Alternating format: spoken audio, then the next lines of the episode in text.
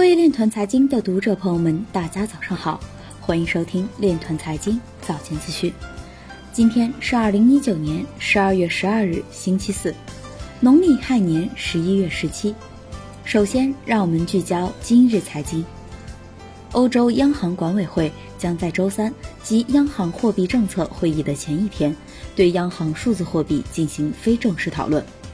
美国法官同意湾靠案同谋律师延长提交动议的时间。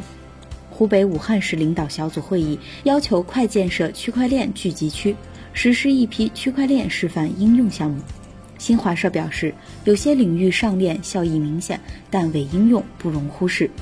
有报告表示，区块链在2019年高管收益电话会议中的使用率大幅下降。市场消息。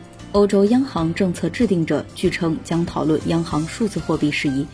爱奇艺公司法务总监表示，区块链在版权保护上的应用主要分为确权类和侵权类。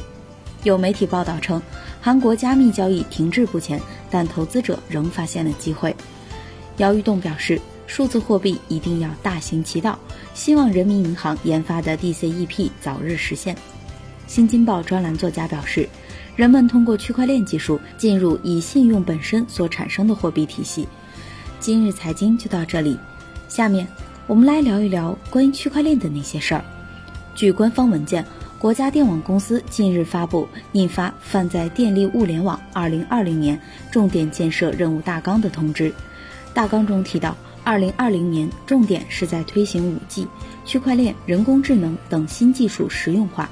在相应领域形成具有显著成效且具备推广条件的典型应用，发布泛在电力物联网初步建成评价标准，研究建设与云影关键问题。